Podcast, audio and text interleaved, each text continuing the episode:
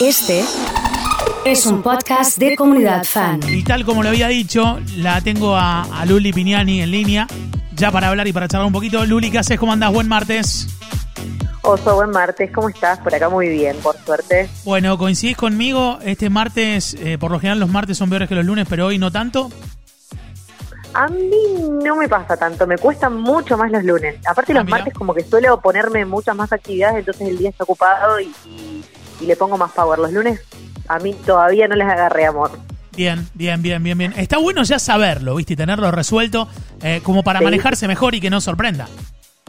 No, obviamente, yo te digo que en base un poco a esta idea y esta sensación entre lunes y martes que me, que me organizo y veo cuándo, cuándo poner las cosas.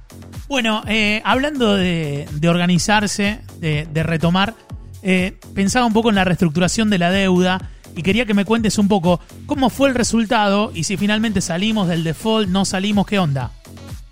Mira, eh, las calificadoras ya nos sacaron del, del nivel de default. Las calificadoras son las que se encargan de evaluar las deudas de eh, los distintos países y eh, ya nos sacaron del nivel de default. O sea, ya ese problema estaría medianamente resuelto. Se arregló con los acreedores, o sea, con los bonistas. Eh, ya en las cuentas de los clientes que tenían bonos se les están empezando a acreditar los nuevos bonos. Así que, podríamos decir que el tema de la reestructuración de la deuda ya pasó su fase más importante y más crítica. Ahora viene, bueno, un poco el tema de qué pasa con los nuevos bonos, cómo empiezan a cotizar. Eh, no es suficiente con haber reestructurado la deuda, eh, se necesita un plan económico y credibilidad. Pero bueno, esto es un gran avance para lo que es el, tema de deuda de Argentina a nivel internacional. Ahora hay un poco un, un compromiso, o se dijo que, que no se tomaría deuda. Tampoco es que el mercado arreglas la deuda y dice, vení Argentina, te presto de nuevo. Es Claro, como, Claro, es un proceso. está bien. Eh, ¿Es favorable la noticia en sí, más allá de, de- de que lo que queda también sigue siendo duro? Sí, sí, sí, sí, es favorable la noticia de haber arreglado el tema de la deuda. A ver, es favorable, no tiene un impacto que es una locura, porque como ya te digo, tiene que venir acompañada con un plan, eh, pero imaginemos no, no haber arreglado, sería muchísimo peor y estaríamos en una realidad mucho más difícil de, de sobrellevar. Y, y con los instrumentos que se usaban, digamos, porque antes se usaba el AI-24 eh, o el AI, digamos, 24. eh, ahora, ¿qué se puede usar para hacer esta operación? Pensando en el dólar bolsa. eh, bueno, danos, danos un pantallazo.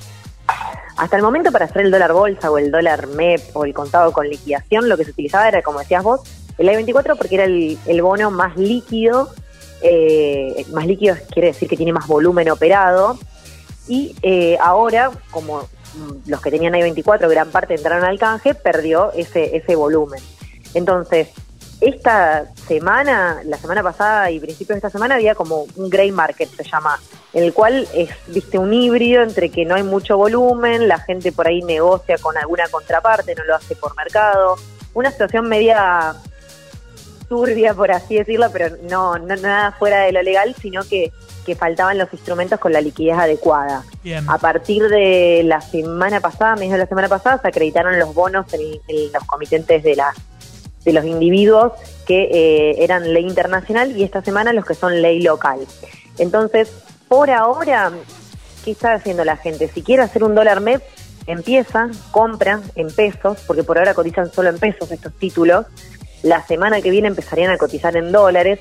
¿Qué hace la gente? Compra ahora en pesos, tiene que esperar los cinco días de parking y espera a la semana que viene para poder venderlos cuando empiecen a cotizar. Ajá. Otras personas dicen, mirá, yo me quedo afuera, prefiero que empiecen a cotizar en dólares y tener como referencia un precio de cómo se va a mover y después comprar el dólar MEP.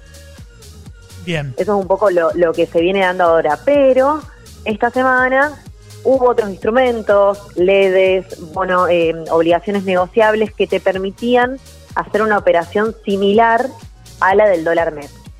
¿Cómo sería? Por ejemplo, eh, hay una obligación negociable de IRSA que vence la semana que viene, el 14 de septiembre. Entonces las compras con pesos esta semana y la, la semana que viene te pagan el capital más el interés. Entonces vos ya sabés, porque sabés el precio de entrada de cuánto te van a pagar al final, a cuánto te cerraría el dólar. Eso estuvieron haciendo algunas, eh, algunas personas o algunas empresas. Pero se puede, por Hay- ejemplo, comprar los 200 tradicionales y hacer esto también aparte?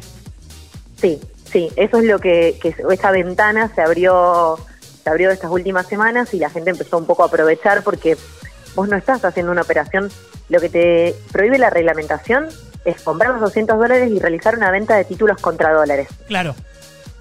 Eso es la, regulación en sí. Entonces vos lo que estás haciendo no es vender un título contra dólares, el título vence la semana que viene. Entonces ahí te estás pudiendo hacer de una mayor cantidad de dólares sin estar rompiendo ninguna regla ni metiéndote en problemas. Puedes comprar los 200 dólares y hacer esta operación con las obligaciones negociables de IRSA, por ejemplo. Bien, bien, bien, está bueno. Eh, el gobierno tiene que presentar el presupuesto y, ya para cerrar te quiero preguntar cómo va a afectarnos la información que tiene este documento a nosotros y si nos afecta de alguna manera. Mira, a ver, el documento es un plan de lo que va a pasar o qué se planea hacer el año que viene, en el cual van a tener que empezar a incluir, o sea, cuando uno ve el presupuesto, ve, em, empieza, si lo lee con atención y ya con conocimiento, empezás a ver qué tipo de política cambiaria van a tomar, qué tipo de política monetaria, política fiscal.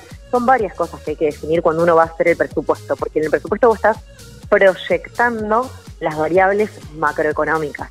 Entonces, un poco cuando eh, se prepare esto y cuando nosotros lo podamos ver, vamos a ver los lineamientos que está, que está trazando el gobierno para el próximo año.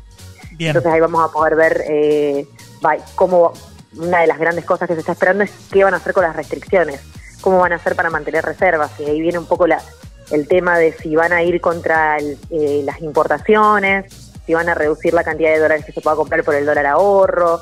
Un poco el foco está puesto en eso, en la política cambiaria, más que nada, que es lo que nos tiene a todos preocupados o enfocados en eso. Bien, bien, muy claro como siempre. Estaba mirando tu Instagram que es Finance by Luli, allí la pueden seguir. Eh, hoy estás en una actividad eh, de finanzas de la famosa trilogía emprendedora, ¿no? Así es, hoy vamos a estar hablando para, para un banco. Cada una de las eh, participantes de la trilogía habló martes, hoy a las 7 me toca a mí. Así que si quieren pasarse por el Instagram, ahí tienen más info. Voy estar hablando un poco de, cómo organizarse si quieren arrancar un negocio. Y obviamente creo que van a surgir preguntas como esta que estamos hablando ahora, porque, porque el tema de las finanzas nos, nos preocupa a todos, no solo a emprendedores eh, todos como personas individuales tenemos, tenemos dudas al respecto de qué invertir o de qué hacer cuando tenemos un, un pequeño margen mensual. Impecable, te seguimos por ahí. Te mando un beso grande y nos estamos hablando.